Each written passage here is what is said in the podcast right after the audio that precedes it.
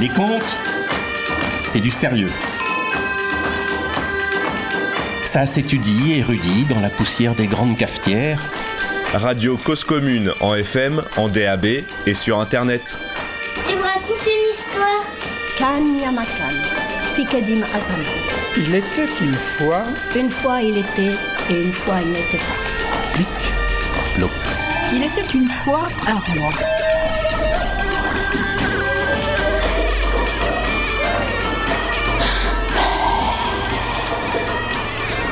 Kushisake Onna. C'est une jolie femme. Le teint pâle, les cheveux longs, noirs. Elle a la particularité de porter un masque. Bon, enfin, on est habitué maintenant. hein. Avant, il y avait les pays asiatiques qui faisaient ça.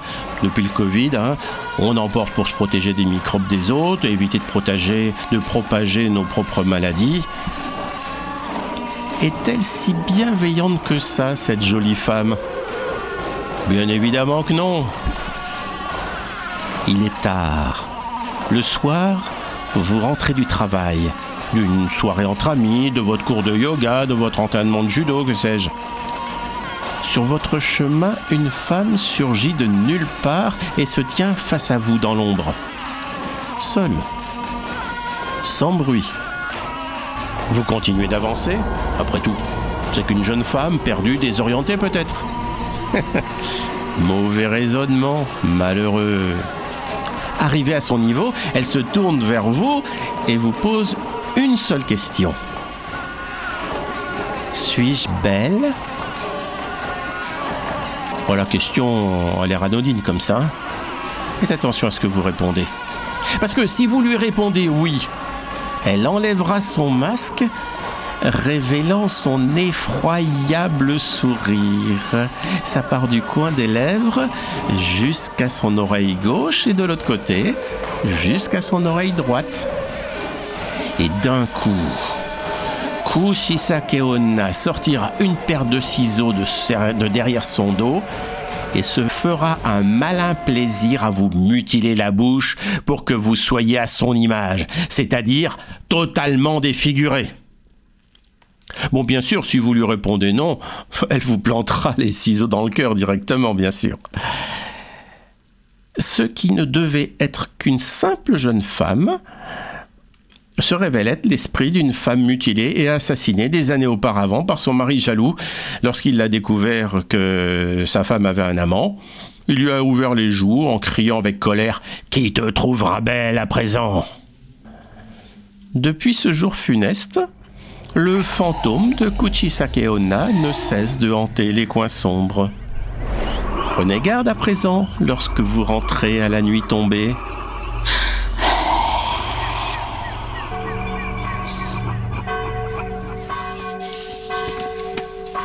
Les contes, c'est du sérieux, septième épisode.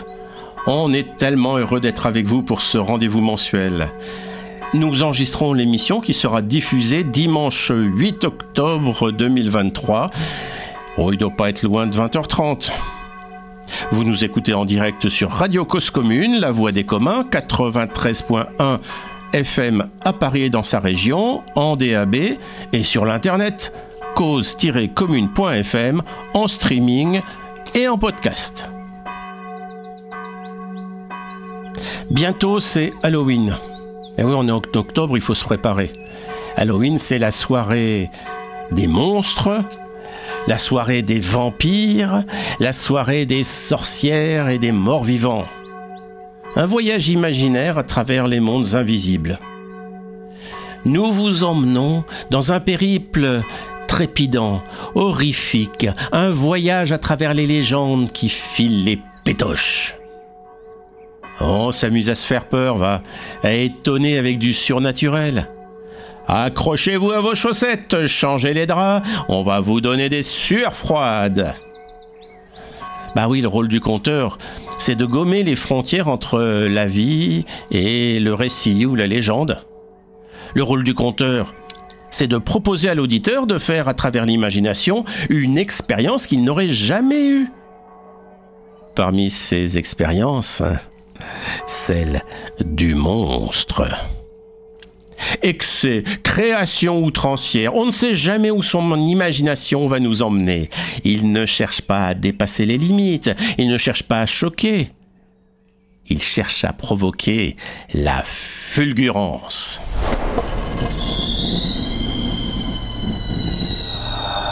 Bon, un conseil, euh, les enfants, si vous nous écoutez.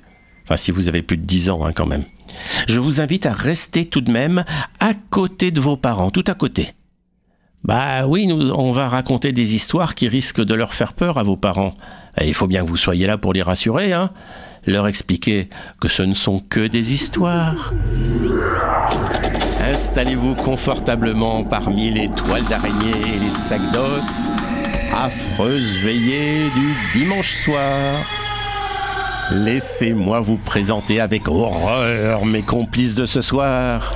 Corinne Romansonov, Bonsoir Patrick, ça va bien? Ariel Thiebaud, Oui, c'est bien moi. Patrick Crespel. Oh, oh, oh, oh, oh, oh. Oui, c'est moi. Et bon, bah, soir. Moi, c'est Patrick Garcia, tout simplement. hein. Radio Cause Commune, la voix des possibles. Il était une fois. Les contes, c'est du sérieux. Allez, on commence par toi, Patrick. Euh, tu commences par nous présenter ton agenda cabaret conte. Eh oui, bah, cabaret conte, euh, les scènes ouvertes. Eh bien, comme, euh, comme chaque mois, bah, on va commencer par, euh, eh bien, par le 11 octobre. Le 11 octobre, c'est la BAM. Et la BAM, eh bien, ça commence par une scène ouverte et ça continue par un spectacle. Et le spectacle, c'est Jeanne la Papesse. Et qui? Qui? Qui fait Jeanne la Papesse Moi je sais. Euh... Anne. Ouais, super. Ensuite, euh, eh bien, il n'y a pas que des scènes ouvertes. On va parler aussi des spectacles, des choses qui se passent euh, ailleurs. Par exemple, euh, quelque part euh, du côté de Montreuil, euh, le 12 octobre, né sous X. Euh, non, le, le spectacle, ça s'appelle Orca. Mais, mais on parle de, de, de né sous X, de, de personnes nées sous X. Enfin, tout, tout ça, c'est des histoires de ventre. Et c'est qui qui parle de ça? Ah, c'est qui? Eh bien, il y a, il y a Clara Guénoun et il y a qui d'autre? Nathalie Merzak. Mais oui, tout à fait. Je crois même qu'il y aurait Il n'y a pas un musicien? Si, un musicien. Ah, il y a un musicien dont je n'ai pas le nom moi-même. Eh oui, mais si vous voulez le savoir, eh ben, il faut aller le voir. Voilà. Et ensuite, euh, ensuite eh bien, le 15, euh, le 15 octobre, euh, là, c'est dans le cadre du festival Rumeurs urbaines. C'est, ça s'appelle Chantier Naval et c'est Jeanne Canary qui va vous Ah, parler. la Janine Oui, oui, Janine. Janine, pourquoi j'ai dit Jeanne Mais c'est, c'est- c'est à, cause, de la, papesse. C'est à cause de la papesse. Et oui. Voilà, et Janine Canary, eh bien, qui, qui va nous emmener en voyage, euh, un voyage immersif euh, dans, dans le ventre des paquebots. Voilà, des, des paquebots, des paquebots mythiques comme le, le France, le Queen Mary, euh, 40 ans de vie, de sueur, de rêve, 40 ans d'histoire. Ça doit être passionnant ce truc-là. Et puis ensuite, eh bien ensuite, au Rigoletto, il y a, il y a Pepito Matteo. Pepito Matteo, voilà, qui, qui remplace un, un certain duo. Un certain C'est duo. quand? C'est quand? Eh bien, c'est tout simplement, c'est le 17 octobre. Le 17 octobre au Rigoletto. Et juste avant, eh bien, il y a une scène ouverte, bien sûr. Et bien sûr, là, il faut réserver. Et puis, eh bien, on va, va terminer, presque terminer. Oh, mais qu'est-ce que vois-je Naître ou ne pas être? Le 23 octobre, encore une histoire de ventre, une histoire de graines, une histoire... euh, et c'est Nil...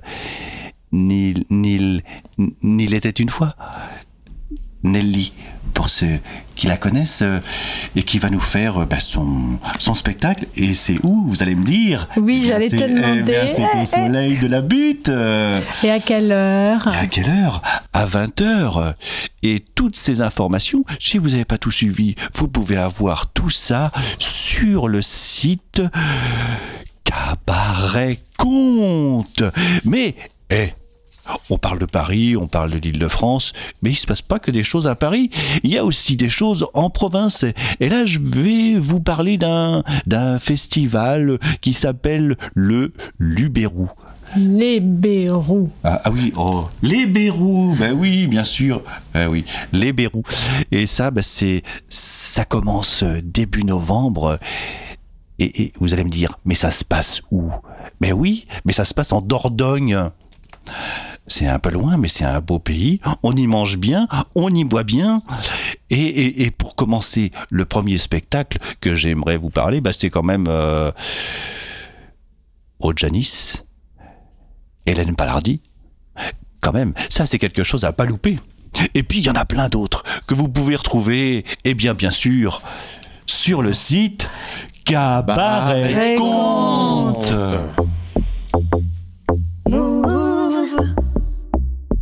Mouve l'oreille pour un conte qui fleure. Bon, mouve l'oreille pour un conte qui fleure.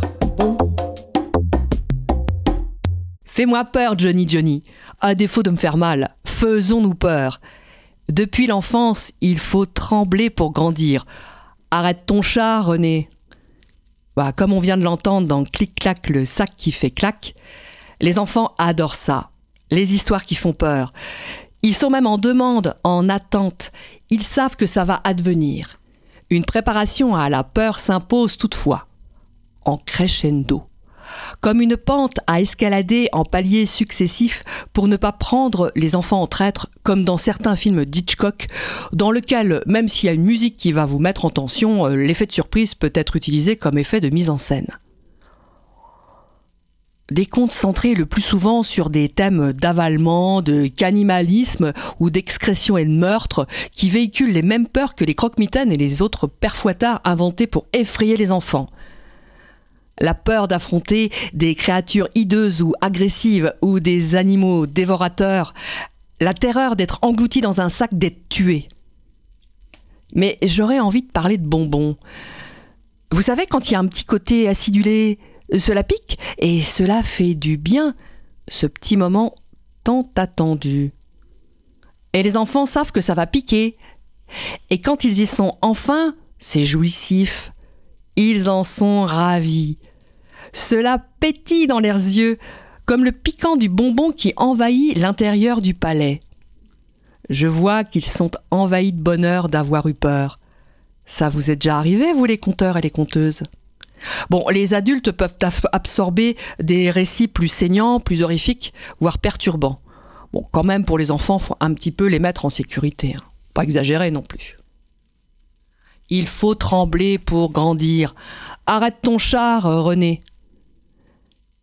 C'est vrai que quand on y regarde bien, beaucoup de femmes racontaient aux jeunes enfants des contes plutôt courts, hein, le petit chaperon rouge dans les versions, euh, euh, populaires, euh, chair de poule, chair de grand-mère, un petit pousset, perdu dans la forêt, le voyage de Tom Pouce, avalé par une vache. Ouais, elle compte de Genévrier. Il est pas triste non plus celui-là. Donc, avoir peur de se faire avaler, ça c'est une grande peur. Et on convoque le père Fouettard et les croque-mitaines pour foutre la trouille au môme. Bah, quand on n'a plus d'arguments, euh, quand on sait plus comment les contrôler, bah faut les effrayer. Et ça, ça a été un sacré procédé d'éducation. Hein. Alors, euh, peut-être qu'aujourd'hui, c'est peut-être mieux de plus l'utiliser pour, euh, pour les enfants. L'enfant et la peur d'apprendre. Ça, c'est Serge Moimard, que certains connaissent certainement. Lui, il était confronté à un public très en difficulté, des enfants qui n'avaient peur de rien, soi-disant. Et quand il racontait ces histoires, ils étaient recroquevillés, presque comme de jeunes enfants avec le pouce dans la bouche. Des contes de crimes. Les enfants qui s'identifient aux héros, Peut-être que ça les déracine de leur propre quotidien et peut-être que ça les aide à grandir. Il faut avoir peur pour grandir, il faut faire peur. Et puis, un conte chez les Grimm, le garçon qui cherchait la peur, qui n'arrivait pas à avoir peur. Peut-être que ne pas avoir peur, bah, c'est ignorer la mort, et peut-être même parfois la sexualité. Bon, ça c'est un autre problème, hein. on va pas rentrer euh, dans Freud. Mais nous, on a tous des peurs. Euh, bah, il y en a qui ont peur des piqûres, il y en a d'autres qui ont peur d'être enfermés dans des ascenseurs, il y en a qui ont peur des revenants. Ça, c'est presque des peurs qui remontent euh, à l'enfance. On est tous, tous perdus dans nos peurs. Et moi, j'aimerais bien vous parler du grand Lustucru. Le père Lustucru, le fameux père Lustucru de la mère Michel. Bah, il est apparu euh, sous Louis XIII, le temps des précieuses ridicules. Le père Lustucru, c'était un médecin forgeron, un médecin ou un forgeron, qui reformait la tête des femmes. Bah ouais, parce qu'elles commençaient un peu trop à prendre la tête, hein, les bonnes femmes. Il fallait s'en moquer et il fallait leur taper sur la tête carrément l'air conditionné, des opérateurs céphaliques. Et puis, bien plus tard, Courveil. Pour une pièce de théâtre de Jacques Deville, il a emprunté une chanson de Botrel.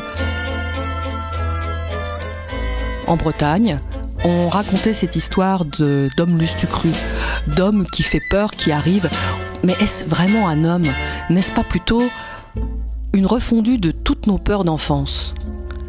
C'était une femme qui chantait le grand Lustucru. Marie, une jeune bordelaise embarquée contre son gré sur un cargo qui faisait route vers l'Amérique. Elle échoue au Panama où elle n'a pas d'autre issue pour survivre que de se prostituer. ça, c'est la joie avec euh, hein. Elle économise dans l'espoir de regagner Bordeaux où elle, euh, elle ne reviendra que morte. Et là-dessus, elle te chante le grand Lustucru. Alors ce soir, j'ai pas choisi euh, l'enregistrement historique de, Florel qui a fait la, création en 1934, ni euh, la superbe interprétation euh, très incarnée de Colette Mani, non plus Angélique Yonatos et celle magnifique d'Ute Lemper qui est vraiment dans l'esprit de Courteveil. Non, moi j'ai quand même envie de vous redonner la pêche parce qu'après toutes ces histoires et, celles qui vont venir, on a, on besoin d'un petit coup de fouet. J'ai choisi un, un groupe Léo Parleur. En 2002, ils ont sorti cette version du grand Lustucru. Alors vous aurez peur, mais en battant la mesure. Quel est donc dedans la plaine ce grand bruit qui vient jusqu'à nous On dirait un bruit de chaîne que l'on traîne, que l'on traîne, que l'on traîne sur les cailloux.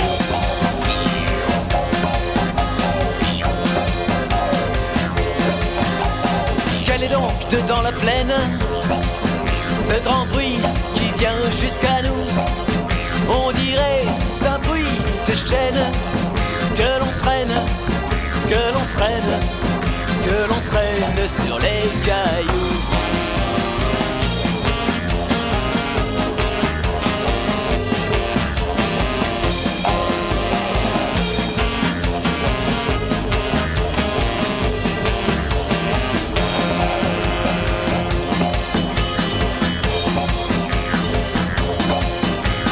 Quel est donc sur la rivière ce grand bruit qui vient jusqu'ici. On dirait un bruit de pierre que l'on jette, que l'on jette, que l'on jette dans un puits. C'est le grand lustre qui passe, c'est le grand lustre qui mangera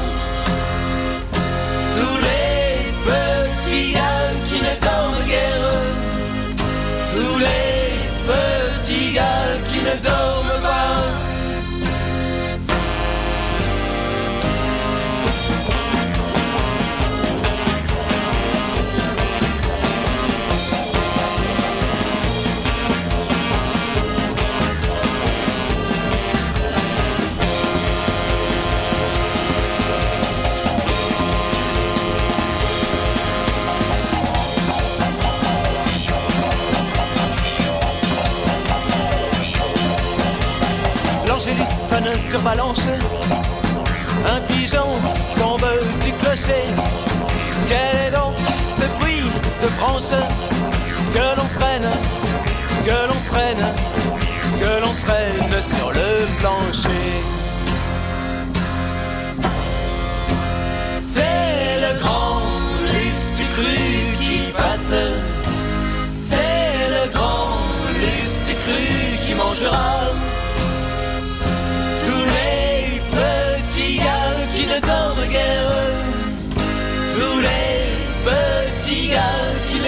ne dorment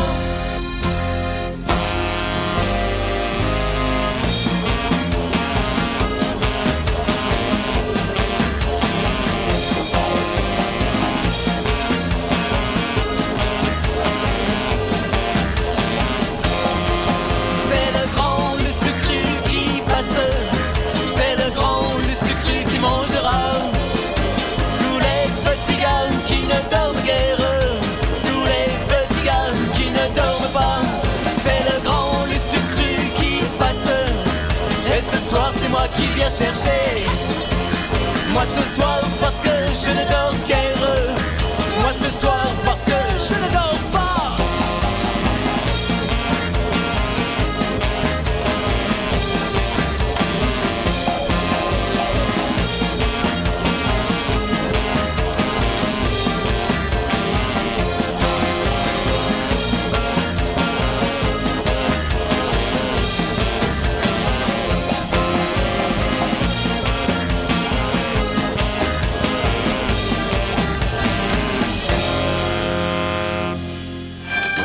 Radio Cause Commune en FM, en DAB et sur Internet.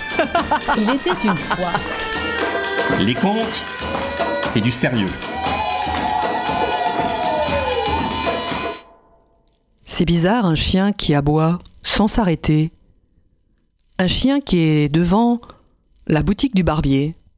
Mais qu'est-ce qu'il fait là, ce chien?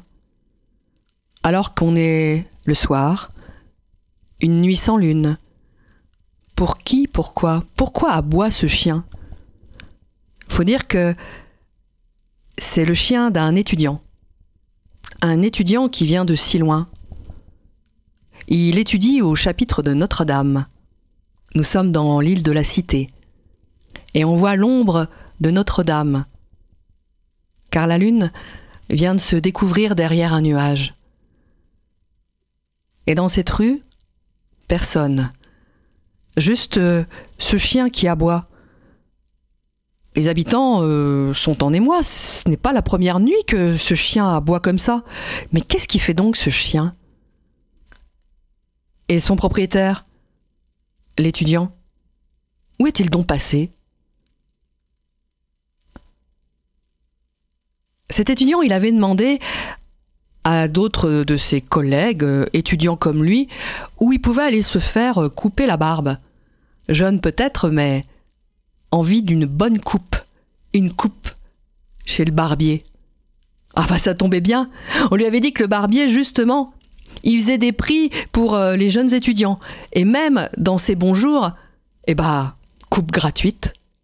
Une coupe gratuite, lui qui avait plus rien à manger, lui qui était là en train de chaque sou, chaque écu, il, il économisait surtout, alors une coupe gratuite.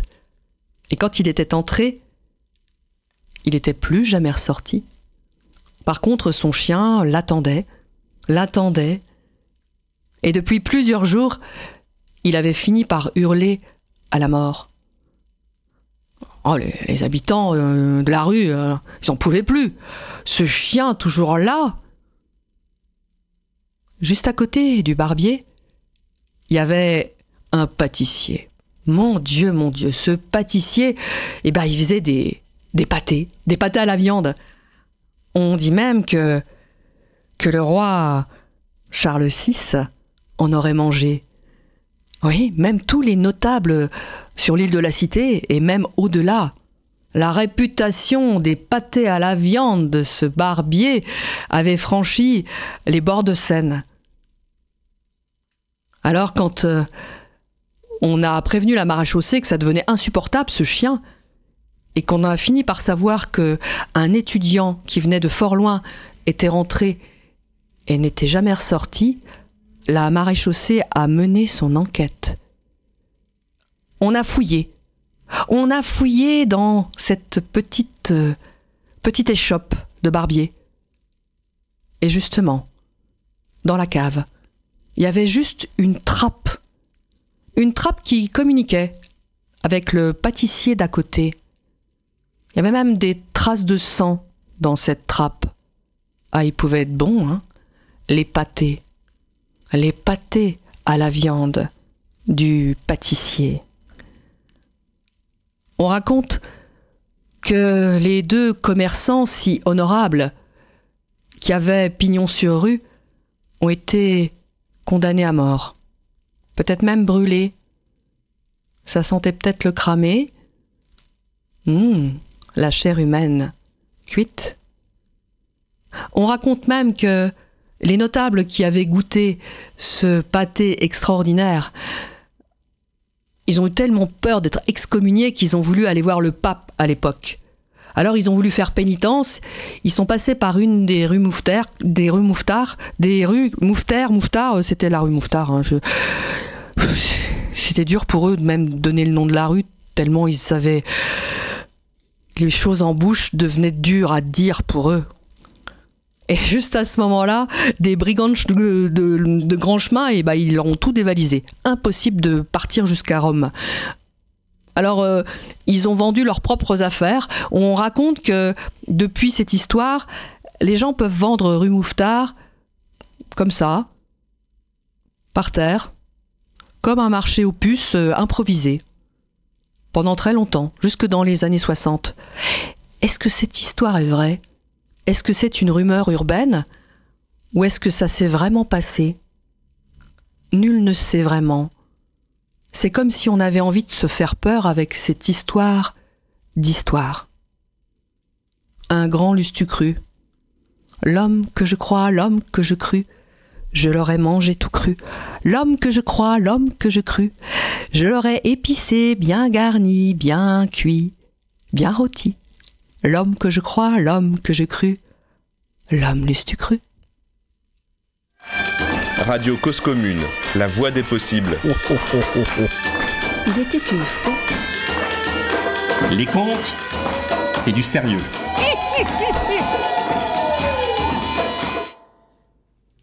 Le conte fantastique était un art populaire jusqu'à la fin du XVIIIe siècle. L'Ankou, figure de la mort en Bretagne les lavandières de nuit, les revenants, les vampires. Au XIXe siècle, le conte fantastique est devenu un objet littéraire. Oui, messieurs, dames, prisé des plus grands tels Maupassant, Théophile Gautier et Outre-Manche, Oscar Wilde en Irlande, par exemple. Alors pourquoi au XIXe et pourquoi un tel engouement pour le sordide? Écrire, dire, entendre des histoires qui font peur, c'est conjurer la mort. Eh bien, au XIXe siècle, les sciences naturelles progressent vite et le naturalisme est un courant littéraire de son temps. Goût prononcé pour les découvertes du corps, maladie, chirurgie, les écrivains se documentent.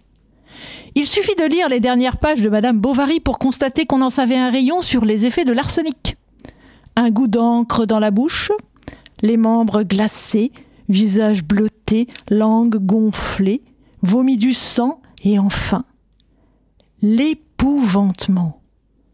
On se croirait dans l'exorciste. Écoutez. Emma se mit à rire d'un rire frénétique, croyant voir la face hideuse du misérable qui se dressait dans les ténèbres éternelles. Une convulsion la rabattit sur le matelas. Elle n'existait plus. Ah, ces phrases donnent un ton fantastique. Si les sciences naturelles progressent au 19e, les maladies de l'âme restent un mystère. Alors oui, il s'agit bien de cela. Quid de l'âme? Dorian Gray, par exemple, échange sa, jeunesse éternelle contre son âme. Seul son portrait vieillira et sera le reflet de sa dépravation. Dans le Horla, le héros vit avec son double, invisible, qui agit à sa place. Le héros essaie de le piéger en incendiant sa maison. En vain. La conclusion? C'est que c'est lui-même qui doit mourir. Schizophrénie? Point d'interrogation. Chez Théophile Gautier, l'expérience fantastique est souvent romantique. Il s'agit de retrouver la femme parfaite, l'être idéal qui, malheureusement, n'est plus de ce monde. Le conte fantastique répond à un schéma précis destiné à nous faire douter. 1. Ça commence dans un univers normal. Une maison, une chambre. 2. Ça se poursuit par le doute, introduit parfois par un objet. Un feu qui s'attise tout seul, ou la statue d'un chat égyptien témoin du vœu de Dorian Gray. Le, le héros est victime d'hallucinations, de fièvre, d'un besoin frénétique de transgression. 3. L'expérience fantastique se vit aux dépens du héros. 4. Retour à la réalité. Mais le doute subsiste grâce à une trace tangible. Des morceaux de porcelaine pour Théodore dans la cafetière. Un tableau terrifiant pour Dorian Gray. Et pour nous, lecteurs, conteurs, auditeurs, une question.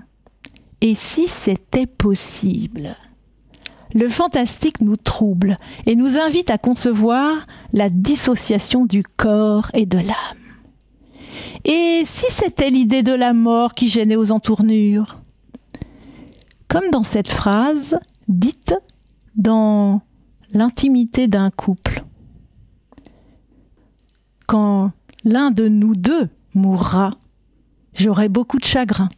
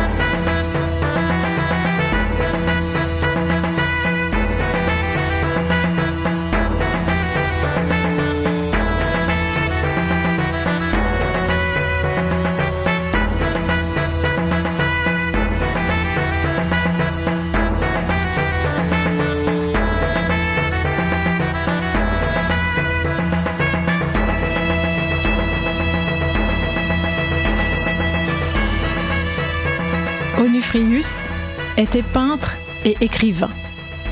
Ce jour-là, il était allongé dans son lit. Un peu comme s'il était malade, mais en vérité, il se sentait au meilleur de sa forme. Jacinthe, sa fiancée, était à ses côtés. Elle lui caressait le front et de temps en temps elle mettait la main devant son nez pour voir s'il respirait encore. À l'autre bout du lit, Gustave, son meilleur ami, sensiblement attristé. Tout à coup, un homme tout habillé de noir est entré dans la pièce. Il a pris le pouls d'Onufrius et il a dit C'est fini. Alors Jacinthe, Gustave et tous les gens qui étaient là se sont mis à pleurer. Oh, pour tout vous dire, Onufrius euh, n'était pas mécontent d'être regretté mais quand même, hein, quand on a mis un miroir devant son visage, il a fait tout ce qu'il a tout ce qu'il fallait pour souffler en vain. L'homme en noir lui a jeté un drap dessus, l'a entortillé dedans et a cousu avec une aiguille. Sauf que de temps en temps, l'aiguille lui rentrait dans la peau, mais c'était épouvantable. Et puis, deux hommes sont venus avec un cercueil. Ils ont déposé Onufrius dedans, mais comme le cercueil était trop petit, ils lui ont tapé sur les genoux pour que ça rentre. Et ensuite, ils ont cloué le couvercle. Les clous, un par un, ça faisait un boucan.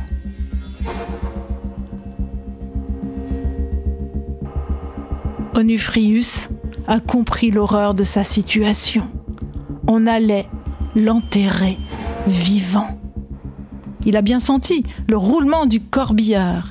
Il a entendu les prières à l'église, le trajet jusqu'au cimetière. Et arrivé là, il a senti qu'on descendait le cercueil dans la fosse. Alors, il s'est mis à crier du plus fort qu'il pouvait, il a tapé sur le couvercle, mais la terre qui tombait sur le cercueil empêchait d'entendre ses cris. Alors, sa première pensée, il allait mourir de faim et être mangé par les vers.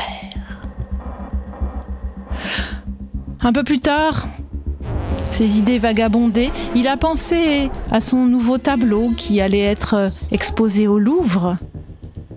Et sa pièce, sa pièce de théâtre, dont c'était la première ce soir-là. Et puis à Jacinthe à sa manière un peu ironique de le plaindre, à sa façon exagérée de pleurer. Non, parce qu'il faut que je vous dise, Jacinthe, il y avait eu cet amant, jadis, un certain Dario qui lui avait fait la cour. D'ailleurs, bon, euh, un jour qu'il faisait l'amour, euh, Jacinthe s'est trompée. Elle a soupiré Dario euh, alors qu'elle était dans les bras d'Onufrius. Oui. Alors, forcément, à force de faire des rapprochements, eh bien, Onifrius s'est dit que c'était eux, forcément, Jacinthe et Dario, qui avaient fomenté l'affaire, qui l'avaient fait enterrer vivant. Il était tellement furieux qu'il s'est remis à taper sur le couvercle du cercueil. Il a déchiré son drap. Il allait sortir de là. Il allait les tuer tous les deux, Dario et Jacinthe. Ah là là là là. Bah oui, il voulait donner la mort, lui qui était enterré. Bon. Et puis finalement, il s'est calmé. À un moment donné, il a entendu du bruit. Deux hommes, deux hommes qui s'approchaient de la tombe. Il a entendu le raclement de la terre au-dessus de lui. Oui, on venait le libérer. C'était deux fossoyeurs deux fossoyeurs qui venaient. Il a senti le cercueil monter, le couvercle a sauté. Les deux hommes ont ricané, ils ont fait une mauvaise blague sur le drap qui était déchiré. Mais enfin, c'était pas grave, il a senti l'air frais de la nuit. Les deux hommes l'ont emporté au travers des ruelles et ils sont rentrés dans une maison qu'Onufrius connaissait très bien. C'était celle de son médecin. Mais oui, c'était forcément le médecin qui avait ordonné qu'on le déterre pour pour voir de quoi il était malade, c'était sûr. Alors, les deux hommes ont posé Onufrius sur la table d'examen et le médecin est entré. Il a posé sa mallette sur la commode et là, le médecin a sorti un bistouri un scalpel et aussi une scie en acier bien déguisée. Et là, Onufrius a compris qu'on allait le disséquer vivant. À ce moment-là, il s'est passé quelque chose. L'âme, l'âme qui était restée solidaire du corps jusque-là s'en est allée. L'âme ne voulait pas souffrir les mêmes horreurs que le corps et elle ne voulait pas non plus assister au dépaissement de sa chère enveloppe. Alors l'âme a traversé la maison et Onufrius a descendu l'escalier. Alors forcément, libéré de son corps, il était un peu plus léger et il avait du mal à, s'envoler un peu. Alors il se tenait à la rampe, ses pieds touchaient à peine par terre, enfin ses pieds, disons, le souvenir de ses pieds. Et puis finalement, comme ça de lui demander trop d'efforts, il s'est laissé aller. Il est monté en haut, en bas de la maison, il est sorti, et dans l'air parisien, il flottait. Ah Et puis, de ville en aiguille, il s'est retrouvé au Louvre.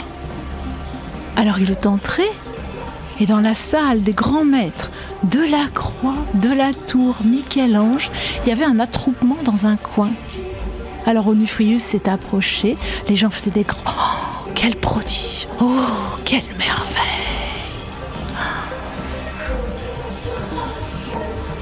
Mais, mais c'était son tableau mais Onufrius se sentait tellement grand, tous ces admirateurs là. il s'est approché un peu plus. En bas, à droite, la signature. Ça n'était pas la sienne. Gustave de Beauflair. Oh le cochon Ah bah alors là, hein, il a pas tardé, hein, à peine malade, et il avait repris le flambeau. Oh le canaille alors Onufrius est sorti du Louvre et il a voulu se consoler auprès de Jacinthe. Il s'est rendu chez elle, mais elle n'était pas là. Alors il a poursuivi un peu ses pérégrinations dans Paris et il est arrivé au théâtre de la Porte Saint-Martin. C'était le soir de sa première. Alors il est rentré dans la salle et c'était la fin, la fin du drame. Parce que oui, il avait écrit un drame. Les gens, tellement émus, avaient sorti leurs mouchoirs et pleuré dedans. Puis, le rideau est tombé. Un tonnerre d'applaudissements a retenti. Les gens tapaient des mains, tapaient des pieds, criaient des hurrahs. Enfin la gloire, se dit Onufrius. Et puis, le rideau s'est levé. Et là, on a appelé l'auteur de la pièce. Gustave de Beauflair est venu saluer. Et puis, lui-même a appelé Jacinthe et ils se sont embrassés sur scène. Furieux, fou de jalousie, terrifié, ex... Onufrius est sorti. Il faisait un peu froid, c'était la nuit. Il a vu une petite mansarde avec une fenêtre ouverte, il est rentré dedans. Et là, à son bureau, un monsieur. Visage pâle, des yeux cernés, un habit de noir avec un verre de rouge sur le bureau. Quand Onufrius est rentré dans la mansarde, le, bonhomme a pris deux brosses à chien dent et a commencé à pourchasser quelque chose dans la pièce. Onufrius avait bien du mal à lui échapper. En fait, c'était lui qui était pourchassé comme ça. Alors, il faisait tout ce qu'il pouvait, mais tout à coup, il s'est retrouvé coincé dans un coin du mur. Et là, l'homme, avec ses deux brosses à chien dent, lui a rentré les poils de la brosse dans le corps. C'était horrible. Et oubliant qu'il n'avait plus de langue. Onufrius a hurlé. Puis, il s'est réveillé dans son lit, quelque part entre la réalité et le rêve, quelque part entre la vie et la mort. Mais une chose est sûre, c'est que le corps d'Onufrius était criblé de petits trous. Radio Cause Commune 93.1 FM. Il était une fois où il n'était pas. Les contes, c'est du sérieux.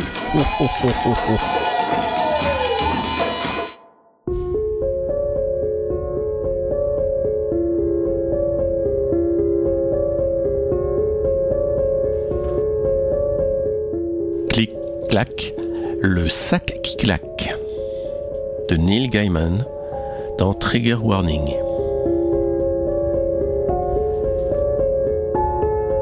Avant de m'accompagner au lit, tu veux bien me raconter une histoire? Tu as vraiment besoin de moi pour monter te coucher? ai-je demandé au jeune garçon. Il a réfléchi un moment, puis avec une grave intensité. Oui, je le pense vraiment. C'est parce que j'ai fini mes devoirs et donc c'est l'heure d'aller se coucher. Et j'ai un peu peur. Pas beaucoup, juste un peu. Mais la maison est très grande et des tas de fois, la lumière ne marche pas et il fait plutôt noir. J'ai tendu le bras pour lui ébouriffer les cheveux. Je comprends ça, ai-je dit. C'est une vieille maison très grande. Il a hoché la tête. Nous étions dans la cuisine où il faisait clair et chaud. J'ai déposé ma revue sur la table quel genre d'histoire veux-tu que je te raconte? Eh bien, je ne crois pas qu'elle devrait faire trop peur, parce qu'alors, en montant me coucher, je n'arrêterai pas de penser à des monstres. Mais si elle ne fait pas rien qu'un tout petit peu peur, alors ça ne m'intéressera pas. Et tu inventes des histoires qui font peur Non? Je le sais. Elle raconte que c'est ce que tu fais. Oh, elle exagère. J'écris des histoires, oui, mais rien n'a vraiment été publié pour le moment. Et j'écris des tas d'histoires différentes. Mais tu en écris qui font peur, non? Oui. Le jeune garçon a levé les yeux vers moi depuis l'ombre près de la porte où il m'attendait. Tu connais les histoires sur Clic-Clac, le sac qui claque? Non, je crois pas. On en raconte à ton école? Il a haussé les épaules. C'est quoi une histoire de Clic-Clac, le sac qui claque? C'était un enfant précoce que l'ignorance du petit ami de sa sœur laissait sceptique. Ça se lisait sur son visage. Tout le monde les connaît. Bah, pas moi, ai-je répondu en essayant de ne pas sourire. Il m'a regardé comme pour essayer de déterminer si je le faisais marcher. Il a décidé... Je crois que tu devrais m'accompagner à ma chambre. Et là, tu pourras me raconter une histoire avant que je m'endorme. Mais il faudra sans doute que ce soit une histoire qui ne fait pas peur, parce que je serai dans ma chambre à ce moment-là. Et qu'en fait, il fait un peu noir là-haut aussi. Tu veux que je laisse un mot à ta sœur pour lui dire où nous sommes? Tu peux, oui, et tu les entendras quand ils rentreront. La porte d'entrée claque fort. Nous avons quitté la chambre douillette de la cuisine pour le couloir de la grande demeure où il faisait noir et frisqué avec des courants d'air. Appuyé sur l'interrupteur, mais le couloir est resté obscur. L'ampoule a grillé, ça arrive tout le temps. Nos yeux se sont accommodés à l'obscurité. La lune était presque pleine et un clair de lune bleutée brillait sur l'escalier, par les hautes fenêtres jusque dans le couloir. Ça va aller, ai-je dit. Oui, je suis bien content que tu sois là. Il semblait moins précoce désormais. Sa main a trouvé la mienne et il a pris mes doigts avec contentement, avec confiance, comme s'il m'avait connu toute sa vie. Je me suis senti responsable, adulte. Je ne savais pas si le sentiment que j'éprouvais pour sa sœur, qui était ma petite amie, était de l'amour, pas encore. Mais j'aimais bien que cet enfant me traite comme si je faisais partie de la famille. J'avais le sentiment d'être son grand frère. Je me suis redressé, et s'il y avait quelque chose d'inquiétant dans cette maison vide, je ne l'aurais avoué pour rien au monde.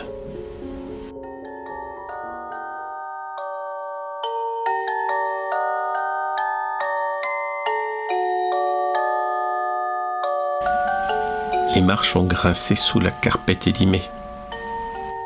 Les clic-clac sont les meilleurs monstres qui existent. Ils viennent de la télévision?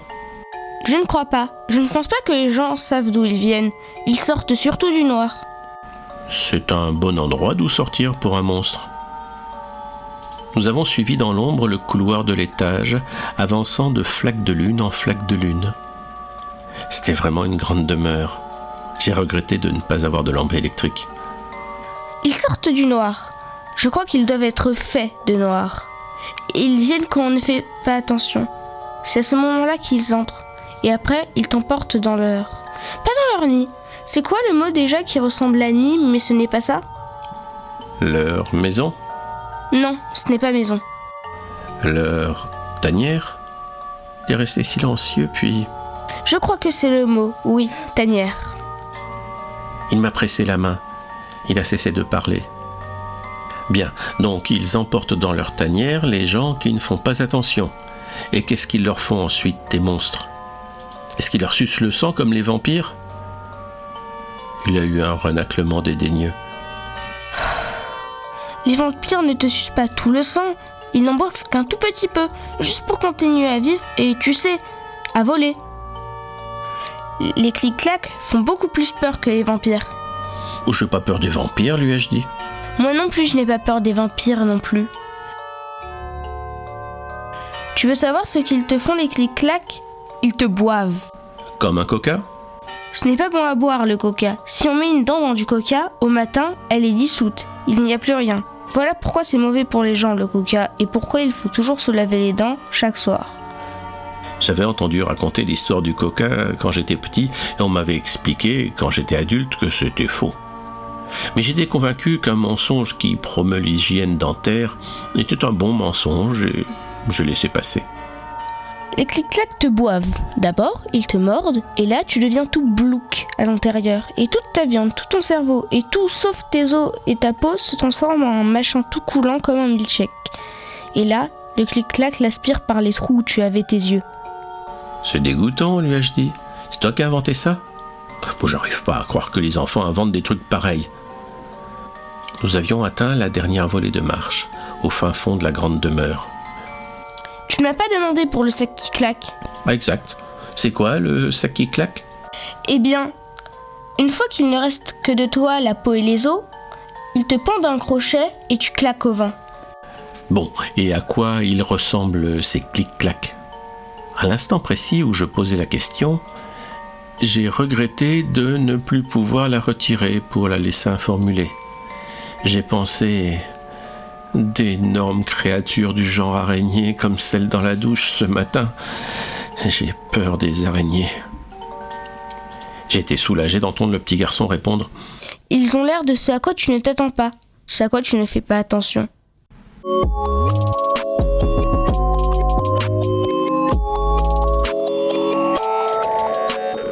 Nous gravissions un escalier de bois maintenant. J'avais saisi la rambarde à ma gauche, je lui tenais la main avec ma main droite, tandis qu'il avançait à mes côtés. Ça sentait la poussière et le bois ancien si haut dans la maison. Le pas du petit garçon était assuré toutefois, bien que le clair de lune soit rare. Tu sais quelle histoire tu vas me raconter pour que je me mette au lit? Je t'ai dit, ce n'est pas forcé qu'elle fasse peur. Bah, pas vraiment. Peut-être pourrais-tu me parler de ta soirée? Me raconter ce que tu as fait? Ça fera pas une grande histoire, tu sais. Ma petite amie vient juste d'emménager dans un nouvel endroit à la périphérie de la ville. Elle en a hérité d'une tante ou je ne sais qui. C'est une maison très grande et très vieille. Je vais passer ma première nuit avec elle ce soir. Donc depuis une heure environ, j'attends qu'elle rentre en compagnie de ses colocataires avec euh, du vin et un repas indien à emporter. Tu vois, tu sais tout ça, mais tu n'y réfléchis pas. Tu laisses simplement ton cerveau combler les vides.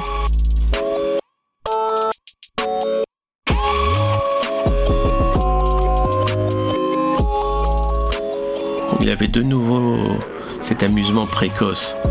Mais tous les gamins peuvent se montrer insupportables à l'occasion quand ils croient savoir quelque chose que vous ignorez.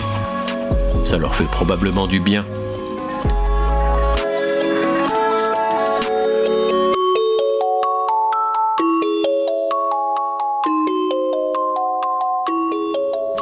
Il a poussé la porte vers la pièce du grenier. Il faisait un noir absolu désormais. Mais l'ouverture de la porte a troublé l'air et j'ai entendu des objets claqueter doucement comme des os tout secs dans des sacs minces sous le léger courant d'air. Clic, clac, clic, clac, comme ça. Je me serais écarté à ce moment-là si j'avais pu. Mes deux petits doigts fermes m'ont tiré vers l'avant, inexorablement, dans le noir.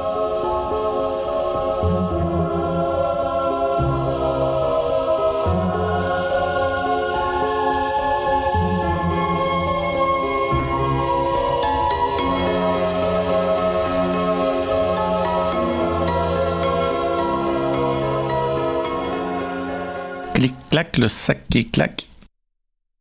Ça me fait quelque chose de d'entendre ça. C'était en 2020, pendant le confinement. J'étais chez moi, j'ai enregistré cette histoire et mon petit-fils, Solal, qui avait 11 ans, bah, il était chez lui. Puis on a rassemblé les deux fichiers, on a fait le montage et puis c'est sympa, non? C'est super, bravo. ouais, ouais, ouais, ouais. Une très belle voix, euh, Solal. Mm, mm. Radio Cause Commune 93.1 FM. À l'époque, les animaux parlaient encore. Les contes, c'est du sérieux.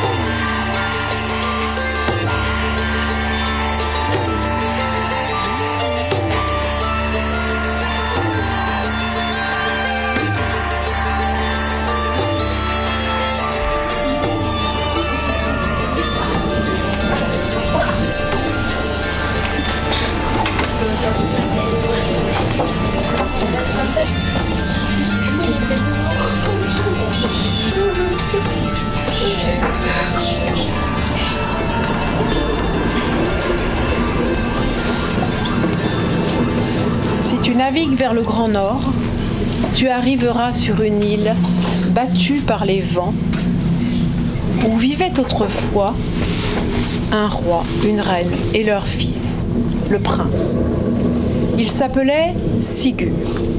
C'était un prince noble, vaillant, fort.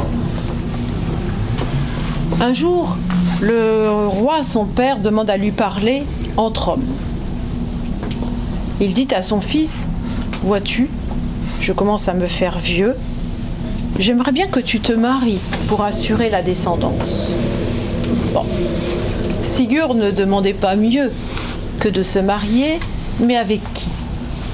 Sur cette île pratiquement déserte, il n'y avait pas beaucoup de choix. Alors son père lui a parlé d'une princesse qui s'appelait Gulveig, qui vivait dans un royaume lointain. Lointain, mais cette jeune fille était si belle, douce, intelligente, que sa réputation avait traversé les mers. Parfait, se dit Sigur. C'est exactement le genre de femme qu'il me faut. Il a équipé son voilier, il a pris quelques membres d'équipage pour aller avec lui. Il a traversé les mers jusqu'au pays de Gulveig. Ça n'a pas été de tout repos, hein, tout de même. Il a fallu affronter les tempêtes, braver les éléments, mais il est arrivé sain et sauf. Quand il est arrivé, le roi, père de Gulveig, l'a reçu et lui a accordé la main de sa fille à une condition que Sigur reste là avec lui pour l'aider à gouverner. Sigur a accepté, mais lui aussi a demandé quelque chose qu'il puisse retourner dans son propre royaume quand son père mourrait. Marché conclu. Sigur et Gulveig se sont mariés. Alors c'est un peu le fait du hasard, mais Gulveig et Sigur se sont aimés. Un an plus tard, ils ont eu un petit bébé qui s'appelait Agar. Et tout allait bien. Mais encore un an plus tard, Sigur apprend la mort de son père. Il équipe son bateau, il reprend ses membres d'équipage et il rentre chez lui. Au début, le bateau file droit les voiles sont gonflées. Et puis un jour, plus le moindre souffle de vent. Le bateau est immobile sur la mer entre les deux pays. En plus, il fait chaud. Alors, comme il fait chaud, eh bien, Sigur en profite pour aller dans la cale du bateau, se reposer un petit peu. Et Gulveig reste sur le pont avec son bébé dans les bras, en chantant une berceuse. Au bout d'un moment, elle aperçoit un point à l'horizon. Un point qui se rapproche, qui grossit. Un point noir, qui s'approche du voilier. Encore et encore. C'est une barque. Une drôle de barque une barque de pierre. Et dans cette barque, une vieille femme voûtée, ridée avec des cheveux longs dégoûtants, courbée, maigre, avec un nez crochu et une verrue. Hmm. Une sorcière. Quand la barque de pierre touche le voilier, Gulveig, qui a toujours son enfant dans les bras, est comme pétrifié. La sorcière monte sur le bateau de Gulveig, elle lui prend le bébé et elle lui prend aussi ses vêtements. Et dès que la sorcière revêt les vêtements de Gulveig, elle se transforme en une copie conforme, exacte de Gulveig. Elle jette un vieux manteau dégoûtant sur la jeune femme la met dans la barque de pierre et lui dit Va rejoindre mon frère dans les entrailles de la terre. Et la barque tourne ainsi, et des tourbillons comme ça, et descend, descend, descend, descend, descend au plus profond de la terre. Le frère de la sorcière n'est autre que le monstre à trois têtes. Et quand il voit Gulveig, eh bien, il veut l'épouser. Inutile de vous dire que Gulveig n'est pas du tout prête à épouser un monstre à trois têtes, puis je vous le rappelle, elle est quand même mariée à Sigurd, donc elle refuse, et le monstre à trois têtes l'enferme dans une pièce toute noire, évidemment sans lumière. Mais ceci donne le temps à Gulveig de réfléchir, et au bout de quelques jours, elle passe un pacte avec le monstre à trois têtes. Elle lui dit Je veux bien t'épouser à une condition que tu me laisses voir mon fils trois soirs de suite. Le monstre à trois têtes accepte, mais pour être sûr qu'elle ne s'enfuit pas, il lui passe une grosse chaîne autour de la taille, une chaîne très longue qu'il relie à son propre poignet, au cas où. À la surface euh, de la mer, le petit bébé Agar hurle. Il hurle, il hurle, il hurle. Alors ça réveille Sigurd qui était au fond de la cale en train de faire sa sieste. Il monte sur le pont du bateau. Là, il voit sa femme, enfin celle qu'il pense être sa femme, qui lui parle mal d'ailleurs. Qui lui dit Mais euh, oui, tu m'as laissé toute seule sur le bateau, sans personne pour naviguer. Qu'est-ce que c'est que ça? Euh, Pour tout vous dire, Sigurd n'a pas l'habitude que sa femme lui parle ainsi. Et puis de toute façon, il est tellement occupé à vouloir calmer le bébé qu'il ne fait pas de scène de ménage. Il prend son équipage et il repart dans son royaume. Quand il arrive dans son royaume, son père est mort, hein, je vous le rappelle, eh bien tout le monde est en train de pleurer. Il se désole de voir euh, cette population si triste. Il prépare un bel enterrement pour son père et puis après, il reçoit lui-même la couronne, il devient roi. Et il s'arrange pour redonner un peu de joie et de bonheur à ce royaume. Et il y arrive presque, si ce n'est son petit bébé, Agar, qui ne cesse de pleurer du matin au soir et du soir au matin. Sigurd décide d'embaucher une nourrice. Alors quand le petit est avec la nourrice, il ne pleure pas, mais quand le petit est avec sa mère, enfin, celle qui est censée être sa mère, il hurle à tout va. Un soir, au château, deux écuyers jouaient au dé toute la nuit, comme à leur habitude. Et là, ils entendent un drôle de bruit dans la chambre de la reine. Ils s'approchent de la chambre, ils vont dans le couloir, comme ça, ils tendent l'oreille, collent l'oreille à la porte, et là, ils entendent quelque chose d'étrange.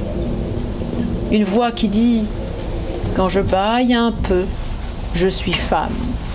Quand je baille à demi, je suis demi-sorcière. Quand je baille au grand large, je suis sorcière tout entière. Les deux écuyers regardent par le trou de la serrure.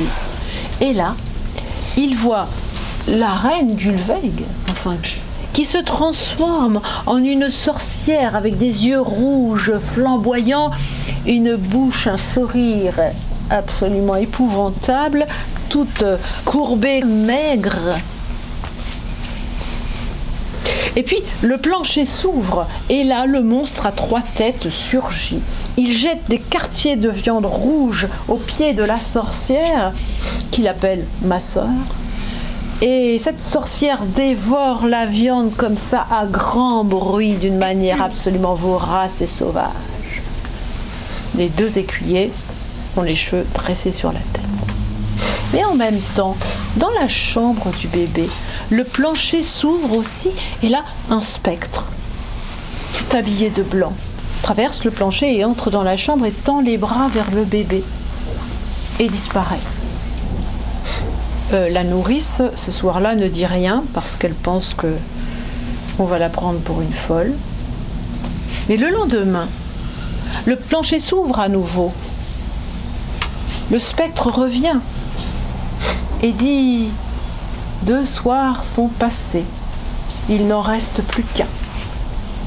Alors cette fois-ci, la nourrice se dit Si ce fantôme a dit ça, c'est qu'il va revenir demain.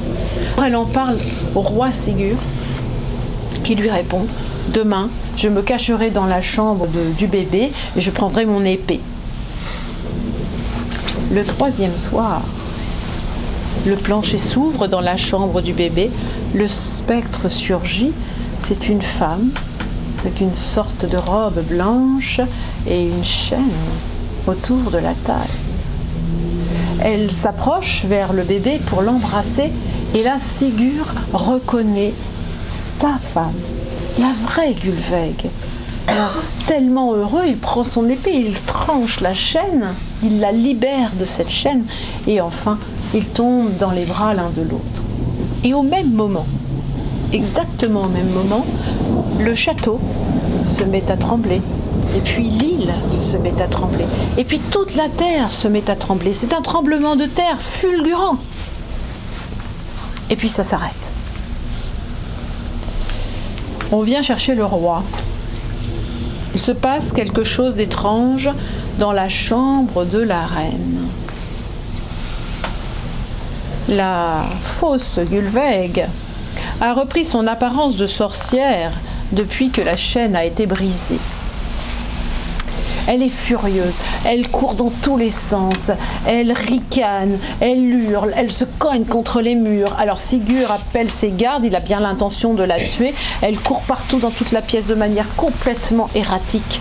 Et tout à coup, elle se jette par la fenêtre et tombe dans la mer. Depuis ce jour, le bonheur est revenu. Mais à votre avis, pourquoi la terre a-t-elle tremblé? Une fois que la chaîne de Gulveig a été brisée, le monstre à trois têtes, vous vous souvenez, qui avait cette chaîne autour du poignet, eh bien il est retombé, retombé, retombé dans les entrailles de la terre, ce qui a provoqué le tremblement de terre. Bravo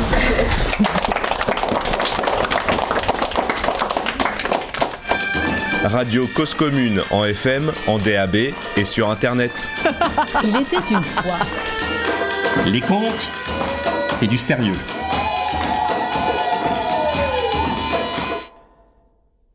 Je vais vous emmener en voyage.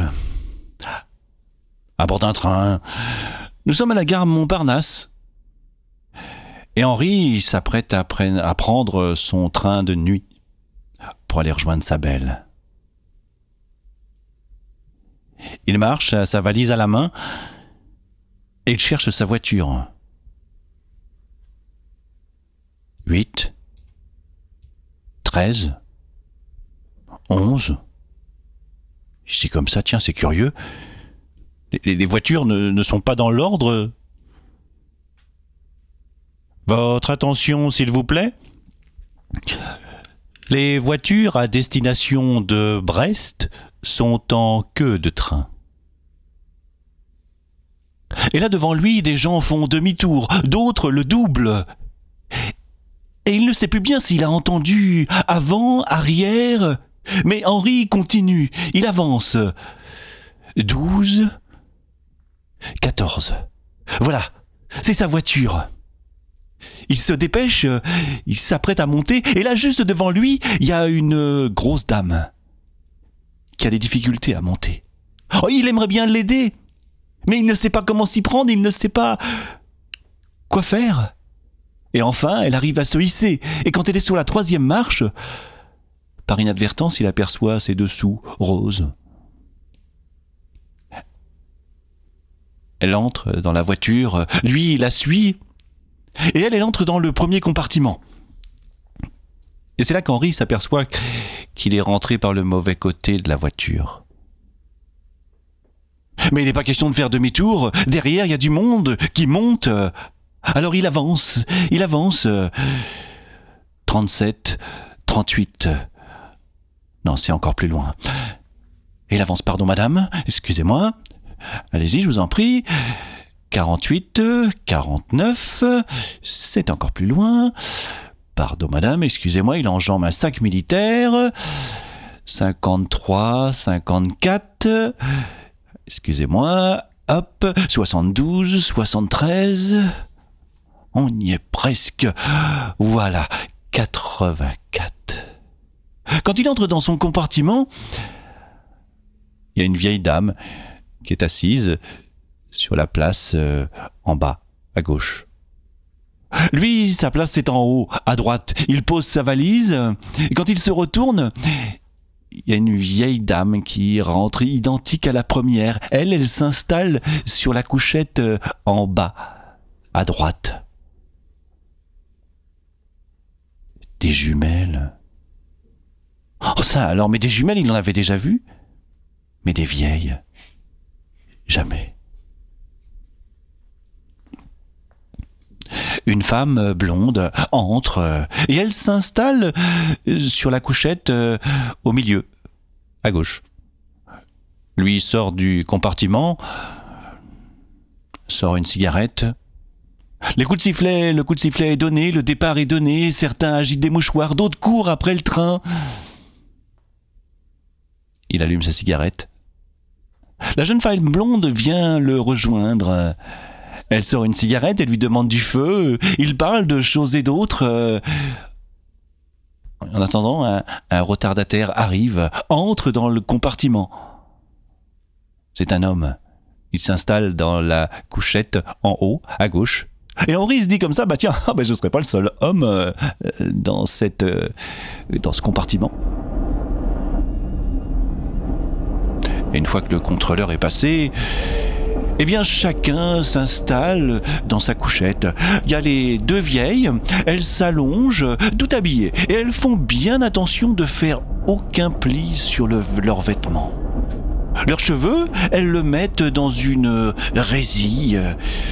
Et la femme blonde, elle, elle s'installe dans sa couchette au milieu, à gauche, elle, elle défait ses cheveux et elle les déploie et elle les pose sur l'oreiller en forme de soleil. L'homme en haut à gauche, lui, s'installe. Il se met à l'aise. Il se met en Marcel. Et puis il retire même son pantalon. Henri, lui, ben, monte sur sa couchette en haut à droite. Et quand il s'allonge, il s'aperçoit qu'il a juste au-dessus de sa tête le signal d'alarme. Puis il se dit tiens, bah, moi aussi je vais me mettre à l'aise. Hein, je... Il retire son pantalon, il le plie, il le met à ses pieds, et puis, et puis il s'endort. Enfin, il essaye de s'endormir parce que s'endormir dans un train, tatak tatou, tatak tatou, tatak tatou, tatak tatou. Et puis les bruits des trains, les rails qui grincent. Et puis le, les trains qui se croisent.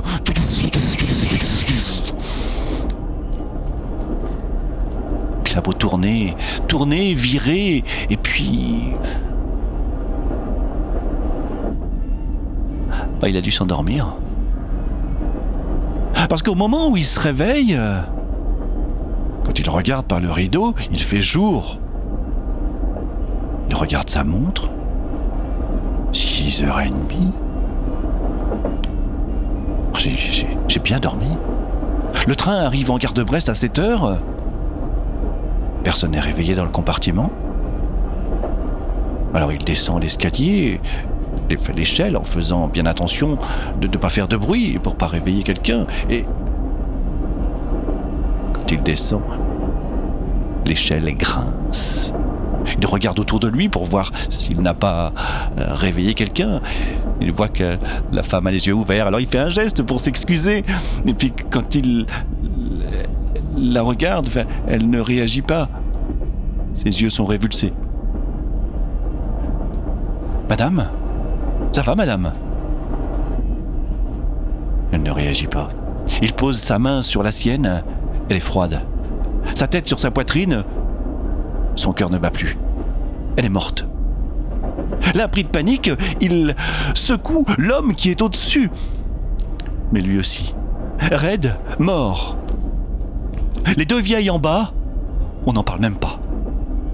Et là, pris de panique, il appelle à l'aide, il appelle au secours. Il ouvre la porte du compartiment. Dans le couloir, Personne. Et aucun compartiment ne s'ouvre. Personne ne vient à son secours.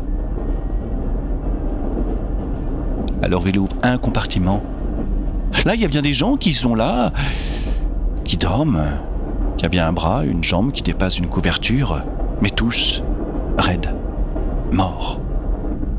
Compartiment suivant, tous raides, morts. Et partout, mort, mort, mort. Il passe dans la voiture suivante, partout, mort, mort. Mais c'est un train, un train de mort. Il faut absolument prévenir le contrôleur. Il faut faire arrêter ce train. Il traverse les voitures, les soufflets, les voitures, les soufflets. Il arrive dans la voiture bar. Le contrôleur est là, il est là au comptoir. Il s'approche de lui. Il lui met la main sur l'épaule. Et à ce moment-là, le contrôleur s'effondre dans ses bras, raide, mort. Il faut prévenir. Il faut prévenir quelqu'un. Il faut arrêter ce train. Il faut prévenir le. le conducteur. Alors il continue, il traverse les voitures, les soufflets, les voitures, les soufflets, les voitures, les soufflets. Et enfin, il arrive dans la cabine, la cabine du conducteur. Et là, là, ils sont deux. Leur tête repose sur les manettes, raides, morts. Il faut arrêter ce train. Il faut arrêter ce train. Et à ce moment-là, on passe dans une gare, une gare où il y a des gens bien vivants qui attendent le train. Il suffirait d'ouvrir la fenêtre et leur dire C'est un train de mort, il faut arrêter ce train Mais déjà la gare est passée. Et il pense 1895, ce train qui avait défoncé la gare Montparnasse, il y avait eu un seul mort. Et puis 1923, le train qui avait défoncé la gare de Saint-Malo, il y avait eu à peine quelques blessés. Et là, là, le train allait arriver au terminus en gare de Brest. Tout le monde serait mort. Et ce serait même pas à cause de l'accident. Et est-ce que lui, est-ce que lui seulement va survivre? Faut arrêter ce train. Et là, il s'est souvenu, mais oui, quand il s'est couché, juste au-dessus de sa tête, le signal d'alarme. Alors, il a traversé les voitures, les soufflets, les voitures, les soufflets, les voitures, les soufflets. De nouveau, dans la voiture bar, il a enjambé le contrôleur, les voitures, les soufflets, les voitures, les soufflets. Et là, il s'est retrouvé juste à l'entrée de son compartiment. La porte était toujours ouverte. C'est là qu'il se dit Mais. Si je bête, mais. Si un d'alarme, j'aurais pu le tirer n'importe où. Mais enfin, maintenant que j'étais là. Il est remonté l'échelle. Il s'est allongé. Il a fermé les yeux et il a tiré le signal d'alarme.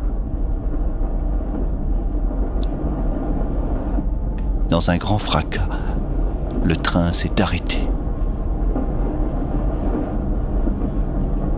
C'est à ce moment-là que la porte du compartiment s'est ouverte. Le contrôleur avec sa lampe torche à la main, qui éclairait Henri, qui tenait toujours le signal d'alarme à la main. Mais ça va pas de tirer le signal d'alarme comme ça, en plein milieu de la nuit, pour faire peur à tout le monde, sans raison? Ah, monsieur, je vais être obligé de vous verbaliser. Dans le compartiment, tous les regards se sont tournés vers Henri, qui tenait toujours le signal d'alarme à la main. Henri a eu un grand sourire. Il s'est dit comme ça des amendes. Mais j'en payerai bien deux, trois, peu importe. L'essentiel, c'est que tout le monde est vivant.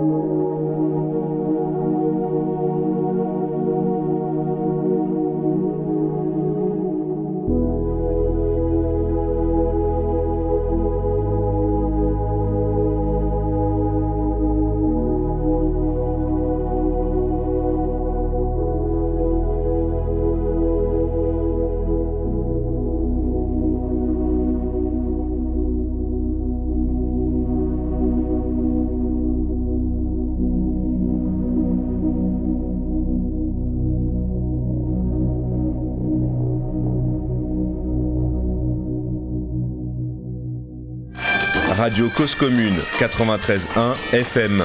À l'époque, les animaux parlaient encore. Les contes, c'est du sérieux.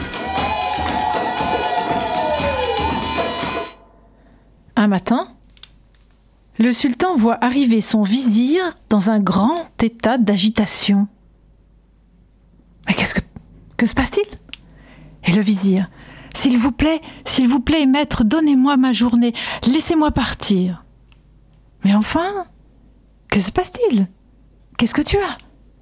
Écoutez, écoutez-moi, si, je prends mon meilleur cheval, ce soir, je suis à Samarcande, laissez-moi partir. Mais pourquoi donc? Eh bien parce que ce matin, en venant ici, je suis passé sur la place du marché et j'ai vu la mort. La mort, tu es sûr? Oui, oui, je l'ai vue avec son grand manteau noir et son écharpe rouge. La mort. Tu es certain Mais oui, je l'ai vue comme je vous vois, vous. S'il vous plaît, laissez-moi partir, donnez-moi ma journée de congé. Je vais à Samarcande. Bon, puisque tu y tiens, je t'accorde ton congé. Et le vizir s'en va. Tracassé par l'affaire, le sultan se déguise, comme il a l'habitude de le faire, et il s'en va jusqu'au marché. Là, il regarde les gens, et oui, bien sûr, effectivement, il voit la mort, avec son habit noir et son écharpe rouge. Alors, sans se démonter, il va lui parler. Écoute, la mort, ce matin, tu as regardé mon vizir d'une drôle de manière. Non, parce que j'y tiens. C'est un homme honnête, encore jeune, qui fait bien son travail. Alors, pourquoi l'as-tu regardé comme ça, bizarrement? Oh, la mort s'étonne. Ah non, mais... Euh, non, je, je... Je ne lui en voulais pas particulièrement. J'étais juste étonnée de le trouver là. Mais alors pourquoi étonné Eh bien, tout simplement parce que j'ai rendez-vous ce soir avec lui à Samarcande. Et bon ben voilà, on s'achemine gentiment vers la fin, la fin de l'émission. C'était des contes, c'est du sérieux, mais pas trop quand même. Non. Vous avez passé un bon moment? Oh oui, mais moi j'ai été effrayée. On a parlé beaucoup de la mort quand même. oui, c'est vrai. Je trouve que la mort est très présente, mais le, fait d'en parler, peut-être que ça nous prépare et, peut-être que ça nous angoisserait peut-être moins que, que d'y être confronté directement. Les, histoires, ça. Non, je sais pas. Ouais. C'est une espèce de laboratoire de préparation, en fait. Ouais, et puis il faut se rappeler d'un truc, hein. tout ça. C'est que des histoires. C'est que des histoires, absolument. Les contes, c'est du sérieux.